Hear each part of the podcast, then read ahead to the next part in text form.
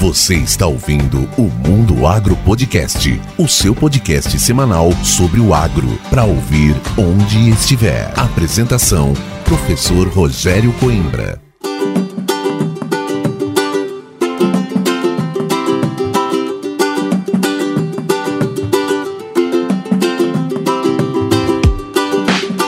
Esse episódio do Mundo Agro Podcast é um oferecimento da Momesso. Momesso, excelência no tratamento de sementes do on-farm ao industrial.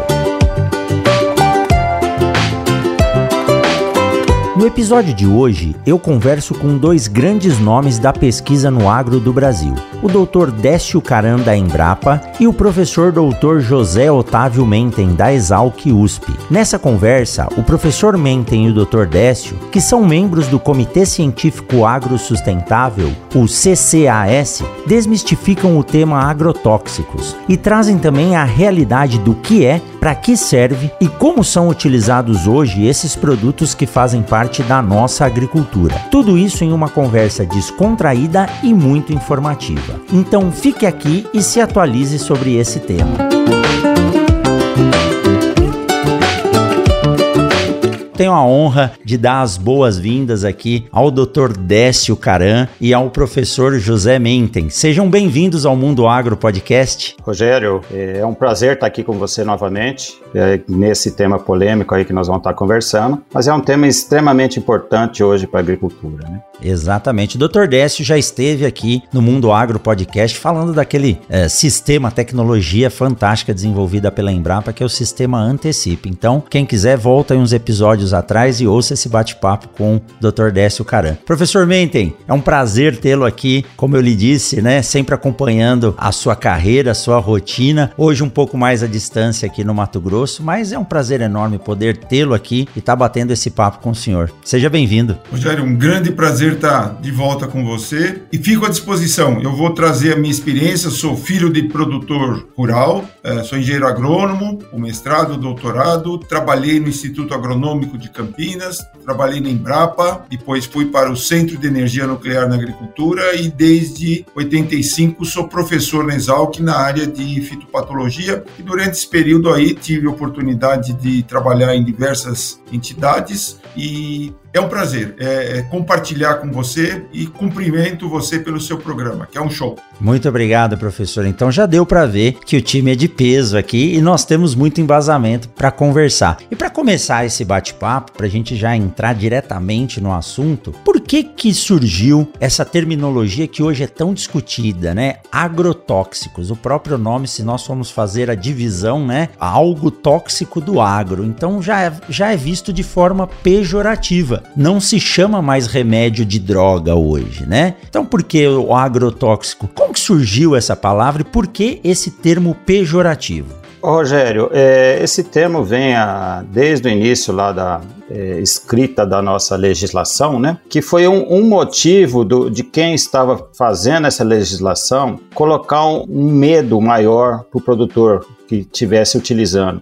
Então, se ele chamasse de pesticida, ou se ele chamasse de químico ou de defensivo, não traria aquele medo que eles estavam querendo pôr para o produtor no meu modo de ver, totalmente equivocado, né? Porque você tem outras coisas, outros químicos no, no mundo sendo trabalhado que não são dados a devida importância, né? O próprio medicamento que você fala aí, o medicamento muitas vezes, dependendo da dose, ele passa a ser veneno. Exato. E não é chamado desse, é um medicamento, é um remédio, né? Não, o agrotóxico passou a ser agrotóxico em função dessa necessidade desse pessoal que fez essa legislação de colocar colocar um medo no produtor para que ele tivesse um, um, cuidado maior no manuseio. E que nós vemos aí ao longo desse tempo todo de convivência e trabalhando nessa área que isso realmente não fez diferença. É, existem outras formas, né, professor Menten, de se informar e não simplesmente para tentar assustar. E tem que mudar essa filosofia, né, Menten? Olha, eu acho que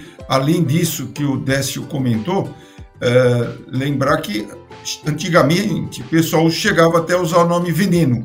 Aí surgiu, e, e, isso está na legislação, né? Foi justamente em 1989 que foi editada a primeira lei, a Lei dos, dos, Agrotóxicos, que é válida até hoje, então é uma lei que já tem mais de 30 anos, que foi cunhada essa palavra agrotóxico que na, na, verdade na academia esse termo não foi incorporado, né? Nós aqui continuamos falando defensivos agrícolas ou uh, agroquímicos ou pesticidas ou praguicidas. Por exemplo, eu tenho uma disciplina na, na, na Exalc que é optativa para todos os, os alunos que se chama produtos fitossanitários. Então esse foi o nome que a coordenação do curso de engenharia agronômica da Exalc definiu para chamar esses produtos que servem para a proteção de plantas. E vale a pena lembrar, o Brasil é o único país no mundo que tem um termo que não fale em pesticida ou uh, defensivo ou protetor de planta. Quer dizer, é, talvez tenha tido até a sua função de dar uma maior consciência, um maior cuidado na manipulação, mas realmente depois de todo esse tempo em que nosso agricultor sabe utilizar bem, nós, nós estamos utilizando bem esses produtos, já está na hora de mudar isso daí. E nós tivemos há pouco tempo aí, tem um projeto de lei em andamento que procura mudar esse termo, né? Passar para se chamar pesticida.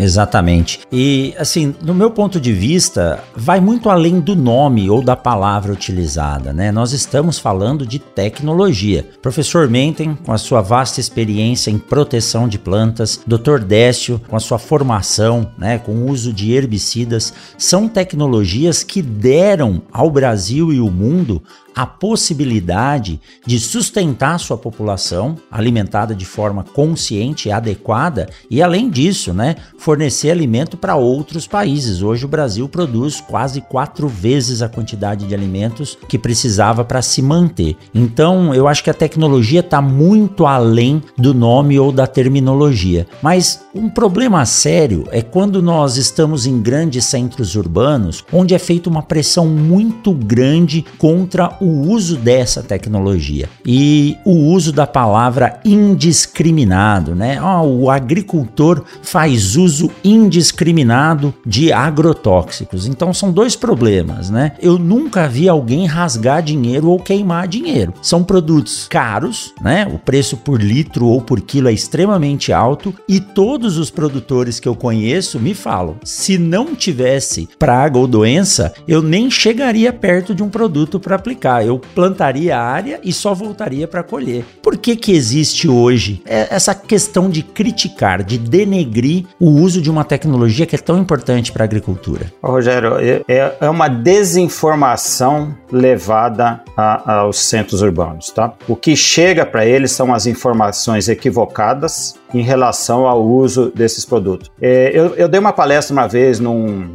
num evento da, da nutrição e engenharia de alimentos sobre agrotóxicos. E um dos questionamentos após a minha apresentação foi assim: é, mas eu achei que eu podia comprar a qualquer lugar o produto. Não sabia que tinha que ter uma receita agronômica. Exato. Né? Não sabia que tinha que ter um acompanhamento. Então, a informação é, não está clara para os centros urbanos. E isso tem que ficar bem de, é, definido e mostrado para eles. Existe uma legislação, essa que, que o, o professor Menten comentou, que está sendo feita uma nova, uma atualização dela, uma melhoria nessa legislação, que fala que qualquer produto a ser utilizado, ele tem que ter um registro. Ele passa pelo Ministério da Agricultura, pelo Ministério do Meio Ambiente e pela Anvisa, né? Ele não vai para o mercado aleatoriamente e a pessoa vai e usa de qualquer forma. Não, existem critérios a serem adotados, existe uma responsabilidade técnica e isso leva a uma aplicação correta. Em todos os setores ocorre aqueles que burlam as legislações. E não é por causa desses que fazem o mau uso que nós temos que denegrir a imagem de todos esses produtos que são utilizados, não. Esses produtos vieram numa época de necessidade, a qual a agricultura precisava deles para aumentar a produtividade, para aumentar a, a, a disponibilidade de alimentos para a população. Né? Existe uma mudança de tecnologias, uma melhoria. Os produtos antigos eram mais tóxicos, hoje são menos tóxicos. Então existe todo um processo e esse processo não é conhecido pela população.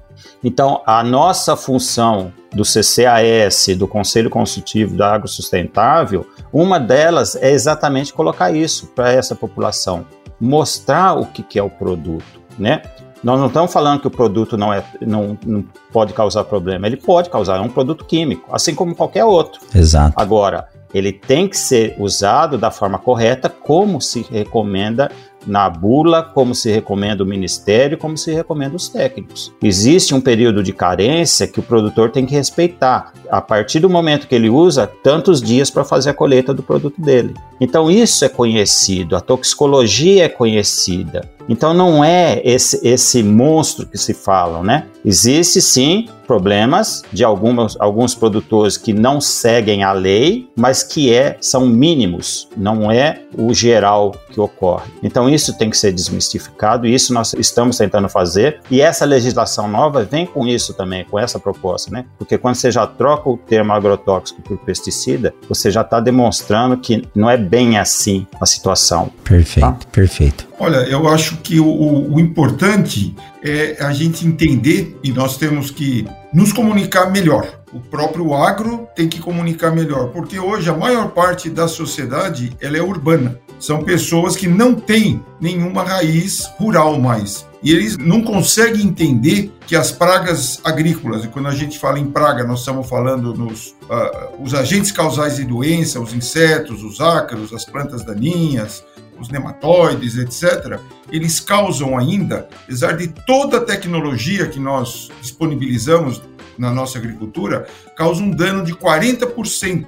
Quer dizer, se eu deixar de utilizar é, defensivos agrícolas hoje, nós vamos reduzir a nossa produção para metade. Exato. E para manter essa mesma produção, nós teríamos que duplicar a área cultivada. Teria um impacto ambiental, trabalho muito maior. Você imaginou o cara, em vez de usar o herbicida, ele ter que, que uh, tirar o mato na enxada? Ou não usar mais, uh, não poder usar herbicida e não ter mais plantio direto aqui no Brasil, que foi talvez o grande avanço que nós tivemos, o grande problema ambiental na zona rural era a erosão causado pela esse, essa, essa aração, essa gradiação. Então, o agricultor ele só usa essa tecnologia porque é vantajosa para o ambiente todo, para todos. E, uh, além disso, ele sabe que isso aí custa. A, a participação dos defensivos no custo de, de, produção de uma cultura, ele pode chegar até quase 50%. Por exemplo, algumas culturas como a cana, a gente usa menos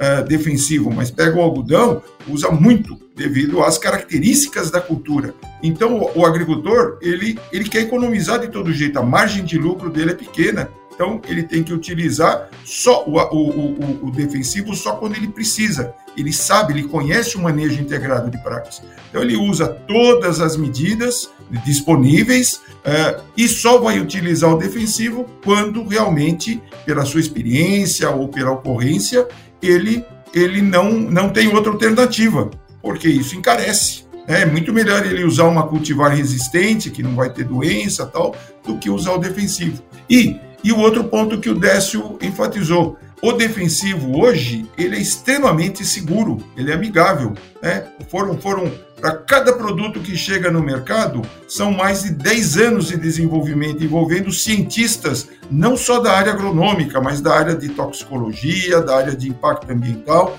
Isso aí custa cerca de 250 a 300 milhões de dólares para uma empresa. A empresa começa a fazer a triagem com 140, 150 mil moléculas para chegar numa só que tenha essa característica. Então, ela é desenvolvida para ser, ser usada no controle da praga. Então, é, se, se, ele tiver qualquer problema ambiental ou toxicológico, essa, essa, essa substância ela é, ela é banida, ela, ela não é destinada mais. Então, o, o, agricultor, quando utiliza, e desde que ele utiliza, utilize corretamente, e a maior parte dos nossos agricultores utilizam corretamente, o, o, ele se protege, né? Que o maior, maior exposição é de quem aplica, porque está manipulando o produto em altas concentrações, e os eventuais resíduos que ficam, ficam sempre abaixo de um nível que é considerado seguro para o consumidor.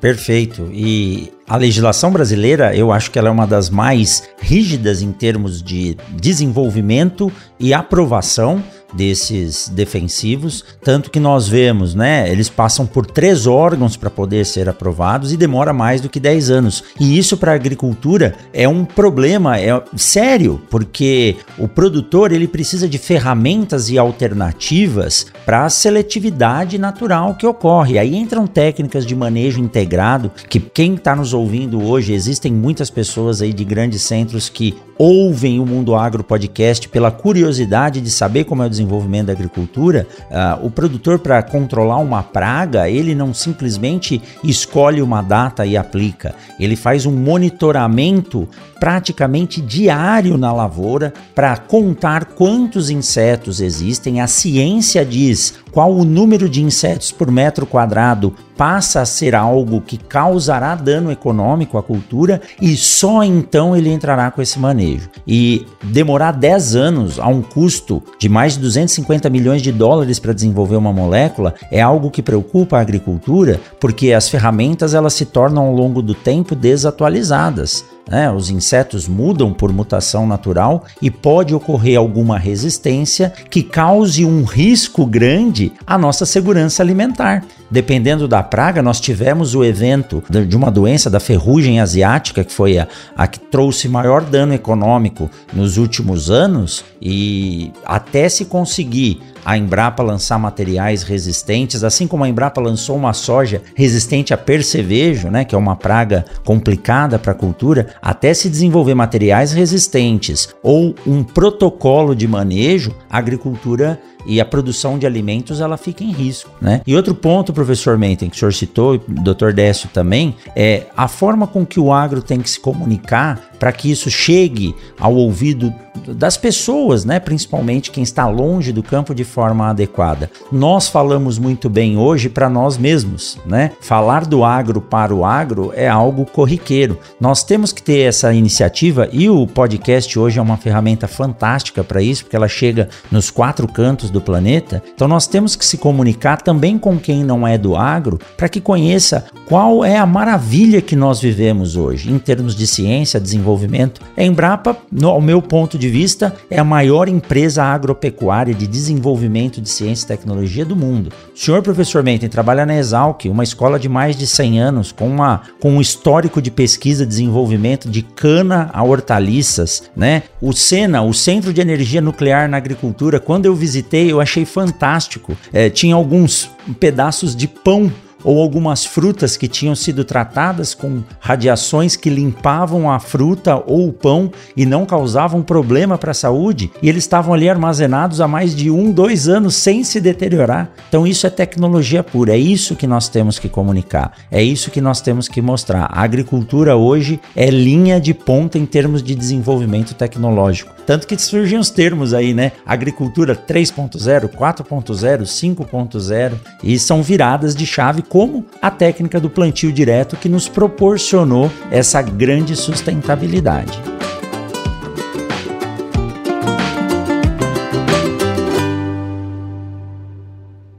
Siga o Mundo Agro Podcast nas redes sociais: Instagram, Facebook e Twitter. Arroba Mundo Agro Podcast.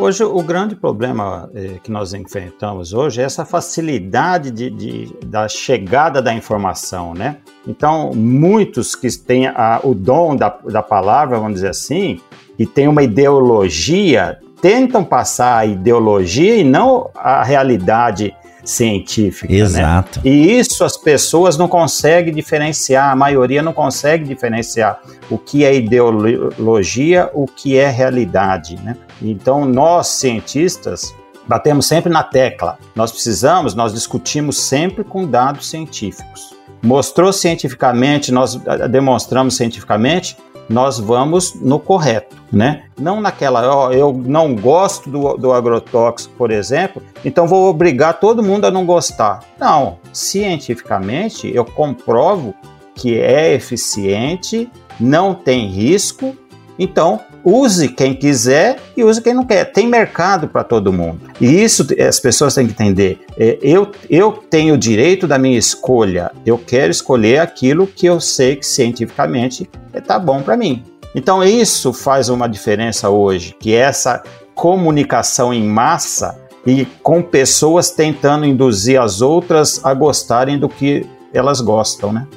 A desconstrução ela é muito mais fácil porque ela não precisa de dados, né? Basta uma Exato. influência.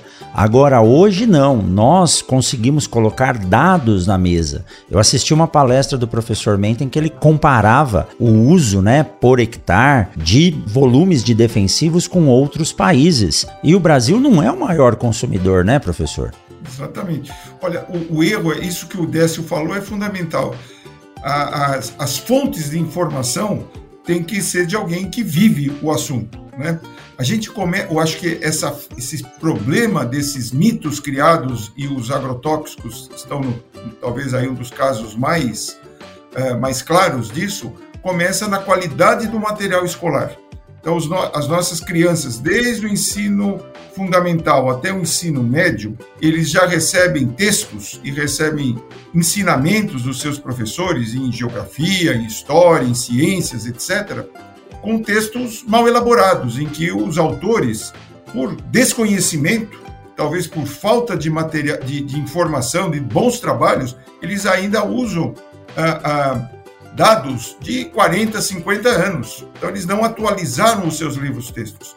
E, e, e, essa, e essa moçada que vem vindo aí já vem com essa cabeça de que eh, a gente usa muito defensivo, que a gente, o que a agricultura ainda tem os coronéis, que o agricultor é o, é o Jeca Tatu. Então, essa, essa, informa, essa formação e, e, e não trazem a parte boa do agro. Todo brasileiro ele deveria ter orgulho da agricultura e do agro, porque é agricultura que no, nos está tirando aí de uma situação econômica ruim, é o que está dando é, uma principal provedor de recursos econômicos para o Brasil. A, a, longevidade das pessoas aumentou muito nos últimos anos. O Brasil era um, um importador de alimentos, hoje ele alimenta o nosso país e exporta para mais de 100 países. Então, o agro devia ser reportado para os jovens como algo extremamente positivo. Se tiver problema, os técnicos estão, nós estamos aqui para tentar resolver. Então eu acho que o erro começa na base, viu? E, e, e, e essa essa, esse trabalho que é feito por você, Rogério, eu acho que é fundamental, que nós temos que fazer com que essa, essa mensagem que nós estamos dando aqui, sempre baseado na verdade, em dados científicos, é, chegue à maior parte da população, que pelo menos passe a questionar as mensagens que chegam de grandes influenciadores, mas que são cantores, são artistas, tal, não, não querendo desqualificá-los, né? Mas é, a, a, informação de qualidade vem de quem entende do assunto, de quem se preparou para enfrentar esses problemas. Que, Rogério, só complementando aqui, né, é, alguns exemplos. Né? O pessoal da cidade critica muito o agrotóxico, né? Mas são aquelas pessoas que usam dome sanitário de forma inapropriada. Eu tive várias eh, conversas com pessoas assim criticando o uso de agrotóxico, o produtor eh, usa indiscriminadamente, mas aí você vai na casa, ele usa o dome sanitário, aerosol, pulveriza a casa toda, fecha a janela, fecha a porta para o gás não sair para matar pernilongo, né? Então é um, um contrassenso enorme a pessoa não consegue entender que o que ela está usando em casa é o que o produtor usa no campo. A mesma molécula. É, é a mes mesma molécula. Só que tem uma diferença. Lá nós temos um cuidado, tem uma legislação, tem a obrigatoriedade de uso de um EPI, de um equipamento de proteção individual para quem vai manusear, né?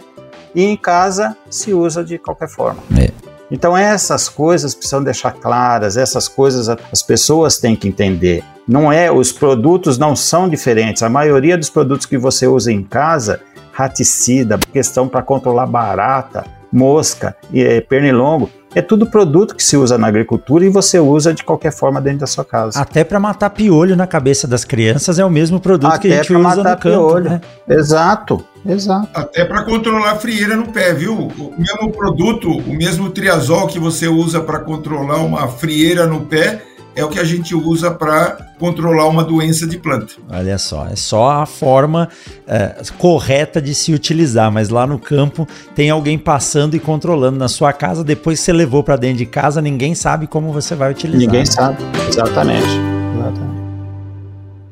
Você está ouvindo o Mundo Agro Podcast, o seu podcast semanal sobre o agro. Apresentação: Professor Rogério Coimbra.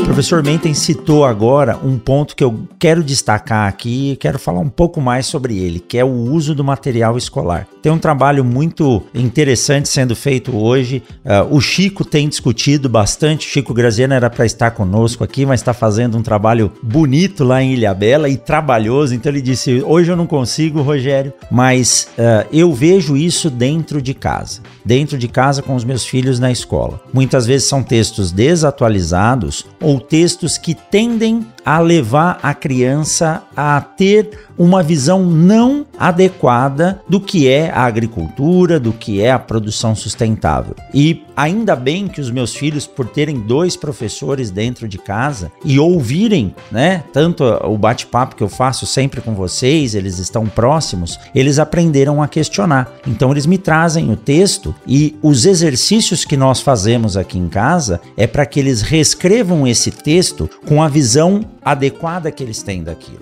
Esses dias minha filha estava com um texto sobre a produção ilegal de soja no Pantanal né? Ela falou: bom, a ilegal é um problema, mas nem toda a produção no Pantanal é ilegal. Então, eles já têm, os meus filhos já têm essa condição e esse senso crítico. Agora, o grande problema é que o material escolar para uma criança em fase de aprendizado e desenvolvimento é uma esponja. Se ele lê que agrotóxico é o veneno do planeta, ele vai levar isso para o resto da vida. Então, isso nós temos que desmistificar e fica um recado aqui para quem está nos ouvindo. Pegue o material material escolar dos seus filhos, acompanhe e leia e busque principalmente a referência de quem escreveu aquilo. Porque o que o professor Menten e o Dr. Décio acabaram de falar é verdade, né? Nós trabalhamos com isso no dia a dia. Dou o meu exemplo, né? A área de sementes. Quando que eu vou chegar numa propriedade rural e ensinar um produtor como ele tem que utilizar a semente dele? Ele sabe o que ele tem que fazer. Agora a diferença é que eu acordo lendo sobre semente, passo o dia falando e lendo sobre semente e vou dormir lendo sobre semente. Então, talvez eu tenha um pouquinho mais de tempo de leitura do que o produtor que toma conta da fazenda, toma conta do colaborador, tem que cuidar do trator, tem que cuidar da comercialização. Então, talvez eu tenha um pouquinho mais de informação para compartilhar com ele, não ensiná-lo, mas compartilhar essa ideia. Então, quando uma pessoa que não é do agro, como o professor Menten citou, tenta discorrer ou falar sobre o assunto, muito provavelmente ele vai falar algo errado ou não embasado. Então a gente tem que ouvir a informação de quem é e de quem atua na área, né? Perfeito, é, isso é, é, é fundamental, viu? Que a, a gente consiga a, atingir um público, uma sociedade maior, né? E, e, esse, esse trabalho feito por esse, essa associação de olho no material escolar é, realmente está fazendo um belíssimo trabalho e, e convencendo já os autores de livros e as editoras a procederem a uma revisão nesse material e, eu acho que todos nós técnicos podemos contribuir encaminhando para esse para essa associação uh, textos adequados que sirvam de referência para que os, as novas edições dessas apostilas e desses livros tragam exemplos que representem o, o, o, estádio atual da nossa agricultura, que é uma agricultura sustentável. Nós temos talvez o, o melhor código florestal uh, de todo o mundo. Nós temos essa lei de defensivos, ela, é, é, é ela, ela tem o rigor de todas as, as legislações dos países mais adiantados, Estados Unidos, da Alemanha, do Japão, do Canadá, etc. É, e, e, o nosso agricultor é bom. O nosso agricultor hoje, ele, os dados que nós temos aí do, desses sistemas de monitoramento de resíduo de defensivos em alimentos, tem mostrado que a qualidade do nosso alimento é bom do ponto de vista de, de resíduos. Nós estamos nos mesmos padrões internacionais, tanto que nós exportamos para uh, centenas de países, essa, esses, esses importadores fazem sempre uma análise desse alimento e aceitam a, a, a, a compra uh, sem fazer nenhuma restrição. Então, nós estamos no estádio bom. Tem problemas? Tem, mas são muito menores do que eram há 40, 50 anos. É, muito do, dos resíduos que nós notávamos é, anteriormente, Rogério, vinha em função de não ter produtos registrados para aquelas culturas, né? E isso a legislação da Minocrops, ou as culturas de suporte fitossanitário insuficiente, veio para cobrir isso daí. Então agora, é, esses produtos que nós víamos sempre, que com resíduos que a Anvisa liberava, já existe limites de resíduos para a detecção e para é, a informação para saber se o resíduo é tóxico ou não, se está apropriado ou não, ou se não tem. Porque é, grande parte do que se via eram de produtos não registrados. Produtos não registrados não é mais responsabilidade da agricultura, é responsabilidade da, da, da, da, polícia, né? É uso errado, é uso de produto que não poderia estar sendo utilizado. Então isso veio para facilitar, isso está aí, como o professor Menten falou, essas questões têm que ser bem é, elaboradas e, e ditas na, na, escola, né? Para a criança entender e saber discernir o que é correto e o que é errado, né? O que, que se fala? Se fala muito da, da degradação nesses livros. Mas cadê a, o plantio direto? O que nós evoluímos com plantio direto na agricultura? O que nós evoluímos com esses novos equipamentos, novas tecnologias na agricultura? Isso não se passa para as crianças, né? Se passa somente aquela coisa que eu quero mostrar que é ruim, que é mais fácil é, colocar para as crianças, porque não há questionamento. É ruim, é ruim, né? Não. Existem coisas boas e muito boas. O ruim é muito pouco.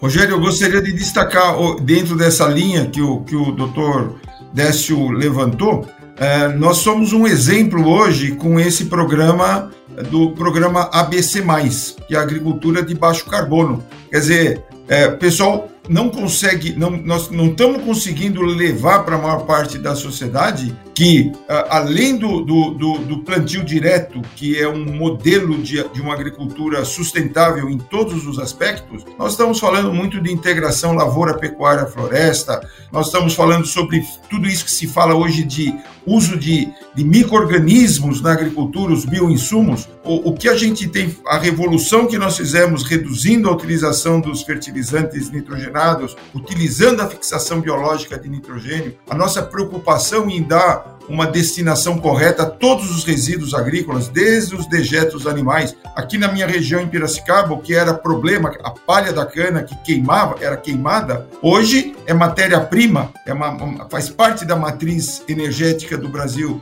que é, que a, a, a, biomassa. Então, nós temos tanta coisa boa para falar, né? É, e temos que levar isso aí com bastante entusiasmo para todos os setores da sociedade brasileira e no exterior, para que a, o, o, todos esses outros países do Brasil vejam que nós estamos fazendo uma agricultura de boa qualidade aqui no Brasil. E, e o Mato Grosso é um exemplo, né, na, na parte de manejo, a, a, a preservação, a, legislação florestal e, e, a gente, quem viaja, quem sobrevoa o Mato Grosso, o Amazonas, a gente vê que as, as, as APPs estão todas protegidas, né? Todo, uma, tudo uma, as nascentes estão sendo preservadas. Então, eu acho que esse é um ponto importante que a gente tem que levar com entusiasmo e com frequência para a sociedade como um todo. Não é uma ironia, né, professor, dizer que o agricultor da, do Mato Grosso, do Cerrado, é um dos maiores preservadores de ambiente e ele sabe da importância disso. Primeiro, que a legislação tem que ser cumprida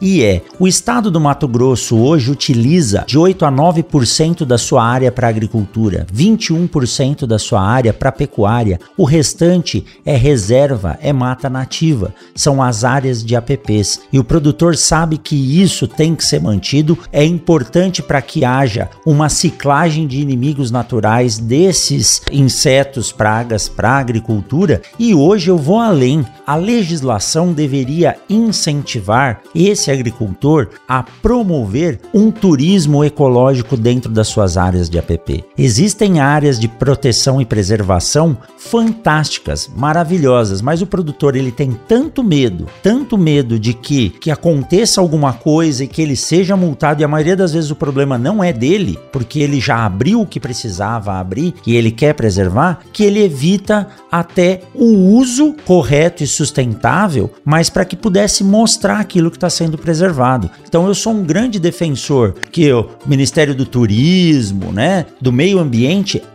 auxilie o produtor a usar a reserva que ele tem para mostrar para a sociedade o que é aquilo, a riqueza, os corredores é, de ligação para animais de uma propriedade a outra. São corredores verdes e tem muito animal. Eu moro no centro de Sinop. E nessa semana eu estava saindo de casa, eu moro num bairro que é, ele é um pouquinho afastado da cidade, mas é, é na cidade. Ao sair de casa eu olho um tatu atravessando a rua.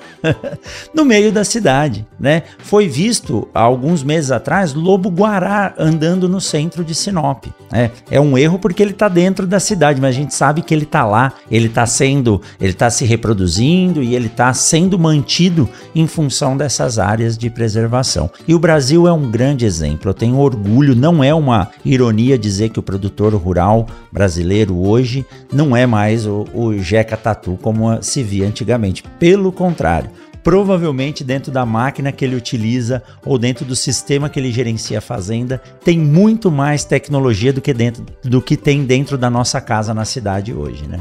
Nós estamos vendo uma volta, né?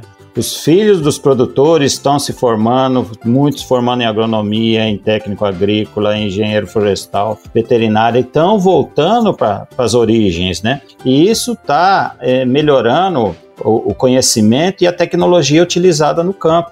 Então é exatamente o que você falou e o que o professor Mento falou. O Jeca Tatu não existe mais, né? A agricultura é altamente tecnificada hoje. Nós temos tecnologia para todos, desde o pequeno até o grande. Então é questão de uso da tecnologia, a disponibilidade está aí. Vamos utilizar a agricultura, a, a tecnologia mais recomendada para a área que ele está trabalhando. Tem um ex-aluno aqui da, da UFMT de Sinop que ele fez o mestrado aqui e depois foi fazer o doutorado na Exalc com o professor Molin, se eu não me engano. Terminou o doutorado dele em Illinois. É, hoje ele tem uma empresa, acho que com mais outros dois sócios, ele mora no Panamá hoje e ele já teve aqui conversando com a gente. Eles dizem que trabalham com sensores. São sensores que veem a planta daninha no campo para que o pulverizador solte o jato com o herbicida somente no momento em que a máquina identifica a planta daninha. Ele não precisa nem mais aplicar em área total. Olha o nível de tecnologia que nós chegamos da máquina conseguir identificar onde está o seu alvo e só aplicar. Aí você diz, puxa, mas isso é para não, é, não causar dano ambiente? Dano ambiente já não causava quando aplicava sem o sensor, mas o sensor ele está muito mais ligado à economia que o produtor precisa, porque a margem de lucro do produtor hoje é muito pequena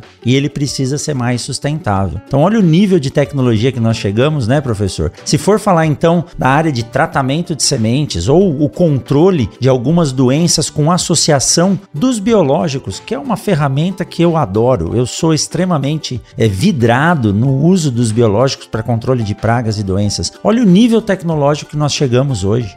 Exatamente. Eu acho que uh, uh, uh, esses, esses biodefensivos eles são talvez um grande caminho para a tecnologia nossa atual. E, e, e, os dados estão mostrando isso, né? Enquanto o uso dos químicos vai aumentar aí de 1 a 3% ao ano nos próximos anos aqui no Brasil, os, os biodefensivos, a tendência é aumentar 20%, 30%. Quer dizer, o, o setor todo ele está sempre em busca do que é melhor. Né? E essa, essa opção, essas alternativas de, de biológicos, é, eles vieram para ficar. Né? Agora tem que manter a qualidade, tem que ter tecnologia é, para evitar é, o mau uso, o, o, a utilização é, de produtos que não têm a qualidade devida, porque a, a, a, o mesmo cuidado que nós temos com os químicos, temos que ter com os biológicos. Exato. Em termos do seu registro, em termos da receita, é, e, e, no, cuidado, no cuidado da aplicação vai ser ainda maior com os biológicos do que com os químicos, porque são produtos que têm células vivas ali que tem que ser aplicado no momento adequado, não pode pegar muito sol porque elas vão poder morrer, etc. Então tem esses, esses aspectos aí de evolução, o que estimula muito a entrada dos jovens no mercado. Como você falou, é uma, é uma é uma maravilha você ir nessas startups, e aqui em Piracicaba nós temos a, o, o, o AgTech Valley, aqui em Piracicaba, tal, que é um parque tecnológico. Você vai lá, você pega essa, esse pessoal jovem, né, extremamente criativo, com uma sólida formação é, criando produtos, criando empresas, tecnologias como essa que você falou aí, que o, o, o, o doutor Décio é especialista aí de tecnologia de aplicação de herbicidas, que realmente é um show, né? Você vê que é, cada vez mais se aprimora apesar de nós termos evoluído muito na nossa agricultura a partir dos anos 70, mas ainda tem muita coisa para fazer, espaço para essa, essa moçada aí e vem com agora dominando além dos conhecimentos do agro, dominando a parte da, da tecnologia de informação, é, de, de, automação, etc., de prestar uma contribuição muito grande para o desenvolvimento da nossa agricultura. E, isso mesmo, May. Essa tecnologia veio, vai ficar, né? E é, a quantidade de produto que vai se jogar no campo é menor. Né? Isso é, é, é, é esperado e visa realmente é, economia para o produtor e, consequentemente, o meio ambiente agradece, né?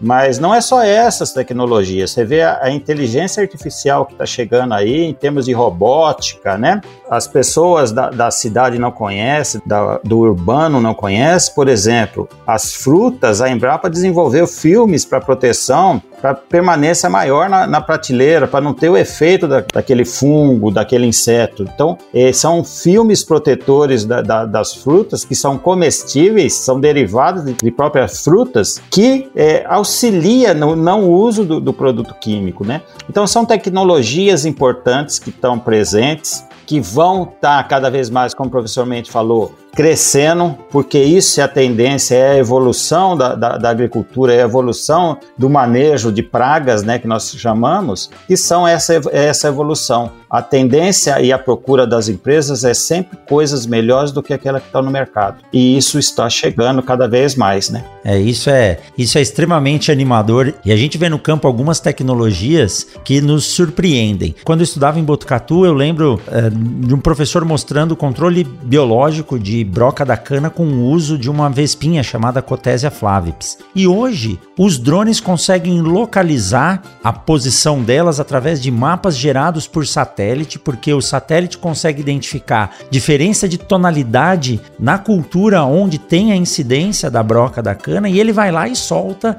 a vespa exatamente onde tem uh, o, o problema. Então, são ferramentas. É igual quando surgiu a biotecnologia. Nós achávamos que a biotecnologia tecnologia substituir o melhoramento genético. E não, é uma ferramenta. Então hoje o produtor tem na mão essas tecnologias ligadas aí ao uso de GPS, informação, o chamado Big Data, tem os biológicos vindo nesse auxílio e o professor Menten colocou muito bem, biológico, ele funciona como um defensivo, ele precisa ser produzido sobre um rigoroso processo de controle de qualidade para que ele tenha eficiência, senão ele contamina também. E associado aos defensivos químicos que nós temos, são ferramentas para que o produtor possa diversificar o seu controle e não ter somente uma, que aí a gente fica restrito a uma coisa só. Isso é algo que tem o seu merecimento na ciência, o que vocês fazem dentro da universidade, o que os centros de pesquisa desenvolvem, são de fundamental importância para a evolução que a gente tem hoje.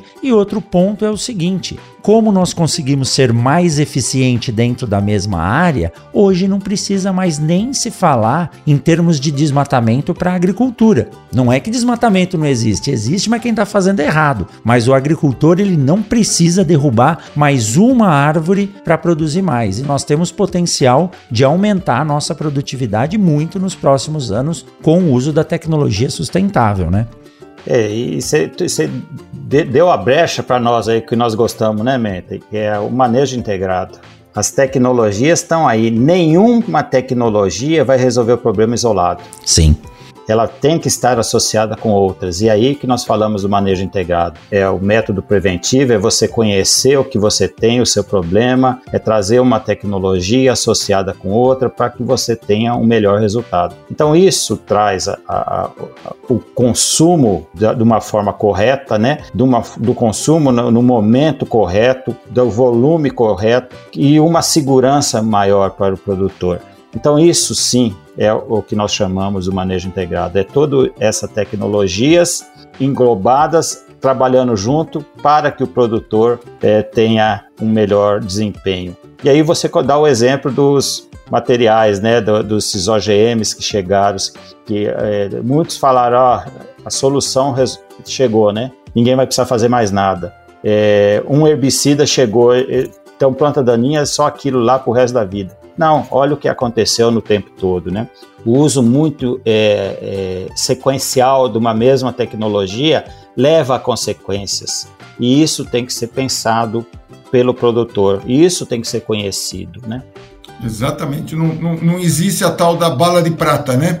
Uma, um, uma medida que vai. Como, como aconteceu no passado, né? Que houve aquele. No, no, na área que nós estamos falando aí dos defensivos, teve uma época que se achava que o, o produto químico, o defensivo, ia resolver todos os problemas. Daí veio a, a Raquel Carson, né, que escreveu o livro aí A Primavera Silenciosa, que foi um alerta, né, falou assim, olha, isso é bom, né? Mas tem que ser usado racionalmente. E, que é o que o agricultor faz. O uso racional de todas as tecnologias. E, e sempre usando o, o manejo integrado, ou seja, todas as medidas que estão disponíveis, é o somatório, cada uma dando a sua contribuição, que a gente vai dar a, a, famosa sustentabilidade, né? Quer dizer, além do aspecto econômico, entrando no aspecto social, entrando no aspecto ambiental, que é o que nós é, pretendemos cada vez aprimorar mais na, na nossa produção, tanto que o Brasil hoje é reconhecido como uma referência em termos de uma revolução agrícola tropical. Né? Nós tivemos até um, um, candidato muito forte a Prêmio Nobel da Paz, que é o, o professor Alisson Paulinelli, pela é, por ter puxado né, essa, essa, essa tecnologia tropical, aonde o manejo racional de pragas tem um papel fundamental. Perfeito. E veja, Rogério, que você ainda falou uma coisa, né? Nós não precisamos aumentar a área. Não. Se nós pegarmos a área de eh, pastagem degradada, nós não vamos dar conta porque nós não temos infraestrutura para armazenar tanto, tanta produção que nós vamos ter, né? Então, é, essa tecnologia e essa tecnologia é nossa, né? A integração lavoura-pecuária é uma coisa que nós desenvolvemos, nós adaptamos para a área tropical. Sim. Olha o que nós ganhamos em relação a isso não somente as áreas de pastagem degradada. O sistema de integração lavoura-pecuária e lavoura-pecuária-floresta tem tornado essa integração tão eficiente em que o, o agricultor hoje ele tem utilizado o pasto para benefício do solo, sem ainda a possibilidade de colocar o gado em cima. Então, quando a gente está fora do Brasil e a gente fala que dá para fazer três safras em um ano, as pessoas param, falam: sério? Aqui, malemar, a gente consegue deixar a neve descongelar e fazer uma safra de milho. Então, se nós começarmos a utilizar somente as áreas de pasto para colocar lavoura e usar as áreas de lavoura para colocar gado, nós conseguimos otimizar essa porcentagem de área que é pequena, já utilizada, sem a necessidade de abrir mais nada. Então nós temos sim um papel importante no mundo como um grande player fornecedor de alimento. O que eu acho que deve ser melhor trabalhado e estudado hoje é dar condição e informação ao produtor, ao agricultor, de saber trabalhar com a sua produção, seja ela commodity ou não, para estabelecer um preço adequado. Infelizmente, entrando um pouco na parte econômica, a volatilidade de preço hoje é algo que ainda inibe um desenvolvimento maior da agricultura. O produtor fica muito à mercê de um mercado ao qual ele não controla. Infelizmente, nós não colocamos o preço no produto que nós produzimos. Quem coloca o preço hoje é o comprador, né? Agora, um país onde nós temos uma legislação rígida para uso de agroquímicos. Empresas, universidades e centros de pesquisa desenvolvendo tecnologias que são exemplo para outros países e com um potencial de aumento de produção e produtividade, né, para oferecer e exportar para esses mais de 100 países, além do que a gente exporta hoje, isso deve causar algum medo nos países que nos cercam aí, porque sabem que o Brasil é um grande potencial, mas isso se deve realmente ao esforço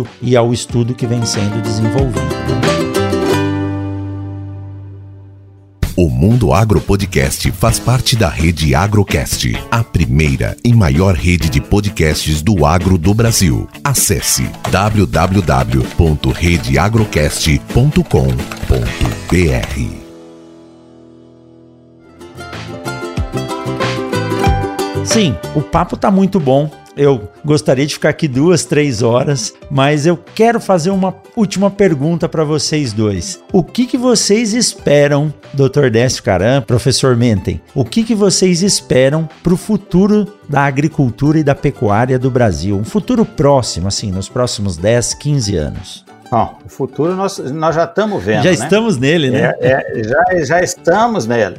É, é, uma agricultura cada vez mais sustentável, mais preocupada com o meio ambiente, com uma pressão é, externa muito grande, mas que não vai modificar muito o que nós estamos fazendo, não. O produtor está fazendo a coisa correta, né? É, vai tirar aqueles que estão fora de, de, dessa linha, mas são muito poucos. Então eu vejo a nossa agricultura crescendo cada vez mais, mais sustentáveis, é, dependendo muito de produtos, acho que biológicos, o biológico vai crescer muito nesses próximos anos. As tecnologias sendo é, inseridas dentro dos sistemas, a, a, inteligência artificial chegando cada vez mais forte, essa a, a aplicação direcionada entrando rapidamente com, com equipamentos cada vez mais modernos, mais eficazes e, e assim vamos estar cada vez mais crescendo e vamos sustentar o mundo por, nos próximos anos. Além desses aspectos que o, que o Dr. Décio levantou com tanta propriedade, é, eu vejo que a, a, o avanço, é, além dos biológicos, que eu acho que vai ser uma, uma vai causar um impacto muito grande aqui no Brasil, é, toda a parte de, de, automação dessas tecnologias aí vai ser outro outro avanço muito grande. A gente está vendo aí esses, esses tratores que não precisa mais do tratorista, né? Ele já vem programado. É, mas algumas áreas que eu acho que vão, a gente tem que melhorar aqui no Brasil é nós diversificarmos um pouco mais a nossa produção. Nós ainda estamos dependendo de cinco, seis produtos aí de exportação. A vocação do Brasil é agricultura. É, o, o mundo vê o Brasil como o país que vai produzir aí 40% da demanda até 2050. Então, além da soja, milho, cana, laranja, nós temos aí frutas e hortaliças que nós podemos aumentar a produção, criar uma tecnologia de pós-colheita para possibilitar a exportação. E eu acho que talvez a grande, além da, da parte de logística, problemas trabalhistas, problemas fundiários que são importantes, nós temos problemas aqui no Brasil ainda, né, para resolver nessa área. Mas talvez o grande desafio seja a agregação de valor ao nosso produto. Nós estamos exportando muito ainda produtos como commodity, in natura, e, e nós podemos é, investir muito nesse, no que a gente fala aí nessa no agro, no que a gente chama de depois da porteira, aonde a, a industrialização desses produtos a gente é um grande produtor de cacau, mas quem vende o chocolate caro é a Bélgica e a Alemanha. Nós somos grandes produtores de café, mas o café conhecido é o café lá da Itália, da Alemanha e assim por diante, né? Então nós vamos, nós temos muito espaço aí, tanto no antes da porteira, tá, estamos discutindo aí esse problema de, de falta de insumos, falta de fertilizante, vamos produzir mais aqui, é, fertilizante defensivo, vamos começar a fazer algum tipo de síntese aqui no Brasil. É, dentro da porteira, nós já discutimos bastante, mas no depois da porteira, essa parte de logística, o, o Décio chamou atenção já da capacidade de armazenamento. Então, é, para as novas gerações, nós temos ainda muito espaço para os profissionais do agro, é, para essa, esse, essa moçada da, do, da, da, área urbana optar pela, por trabalhar no agro, não necessariamente sendo engenheiro agrônomo, porque a, a, o agro permite a participação de diversos profissionais, é, cada um dentro da sua atribuição, é, contribuindo para consolidar esse, essa posição do Brasil de líder mundial de uma agricultura que pode ser exportada. Esse modelo que nós fizemos aqui, nós podemos ajudar os países tropicais do mundo que estão ainda em desenvolvimento eh, a seguir essa, esse caminho do Brasil e ajudar na, na, na disponibilização de alimento ou de fibras ou de agroenergia eh, que vai ajudar o, o mundo inteiro a ter paz e talvez o ano que vem a gente tente de novo emplacar o Alisson Paulinelli como Prêmio Nobel da Paz, porque agricultura é paz, né? Então, se nós tivermos alimentos, se nós tivermos uma energia uh, limpa, de qualidade, nós estamos contribuindo para a paz no planeta Terra. Exatamente, exatamente. Quem não tem fome, não pensa em guerra, né? Então, é, num episódio passado eu conversei com o Marcelo Luders, que ele é presidente da Abraf, Associação Brasileira uh, dos Produtores de Feijões e Pulses, e ele disse, né? Você quer ver um homem irado, coloque ele ou a família dele é, sem uma segurança alimentar. E assim, é, resumindo, as tecnologias que o Dr. Décio citou, com essa, com esse belo exemplo que o professor Menten disse da questão da geração de oportunidade de empregos e formação de um novo recurso humano e eu acho que tudo isso só ocorre a tecnologia, o desenvolvimento e o uso adequado com recurso humano capacitado, treinado e atualizado. Então, nós estamos, como diz o bom mineiro, né, doutor Décio, com a faca e o queijo na mão. Basta fazer a coisa certa agora, viu? Doutor Décio, professor Menten, olha, um prazer imenso poder bater um papo, discutir um assunto tão polêmico, mas de forma tão agradável e informativa. Eu e toda a equipe do Mundo Agro Podcast só tem mesmo a agradecer a presença de vocês aqui e eu gostaria de deixar mais um convite para que no futuro a gente possa uh, voltar e fazer uma análise depois de um, dois anos do que passou disso que nós discutimos. Muito obrigado pela disponibilidade de tempo e por tão ricas informações passadas aqui que eu eu tenho certeza que vão ajudar a gente comunicar o agro de forma mais efetiva, mais eficiente, trazendo à luz do que é a ciência do agronegócio no Brasil. Muito obrigado. Rogério, eu que agradeço né, a, oportunidade novamente de estar aqui com vocês e ter a possibilidade de poder tentar esclarecer um pouquinho sobre esse tema, né, que é extremamente importante. Então, eu me coloco à disposição a qualquer momento que vocês estiver precisando e nós voltarmos a conversar ou esse tema ou outro tema qualquer da agricultura em benefício do produtor. Muito obrigado pela oportunidade. Rogério, foi uma belíssima oportunidade de rever meu amigo Décio Caran aí, que a gente conversa frequentemente, mas agora foi um papo longo é, e conhecer melhor você. Foi um grande prazer cumprimentar pelo trabalho que você vem desenvolvendo é, e dizer que, além de nós dois, nós temos vários outros companheiros no nosso Conselho Científico do Agro Sustentável, CCAS, e nós colocamos o conselho à sua disposição, porque é, esse conselho ele é, ele é composto por pessoas que têm uma, uma sólida formação, têm, têm experiência na área e gostam de conversar com o público, não só do agro, mas com o público em geral. Então, conte conosco aí nas próximas edições. Um grande abraço para todos os seus espectadores, todos os seus ouvintes aí, todo o seu público. É um prazer, sempre à disposição. Muito obrigado. Eu estou deixando aqui na descrição desse episódio o contato do Dr. Décio, o contato do professor Menten e o link do CCAS para quem quiser conhecer mais ou até convidá-los para participar e discutir sobre esses temas de tão grande relevância. Dr. Décio, professor Menten, muito obrigado. Um forte abraço de coração e a gente se encontra na próxima semana em mais um episódio do Mundo Agro Podcast. Até mais. mais né? Até mais. tchau. tchau. tchau.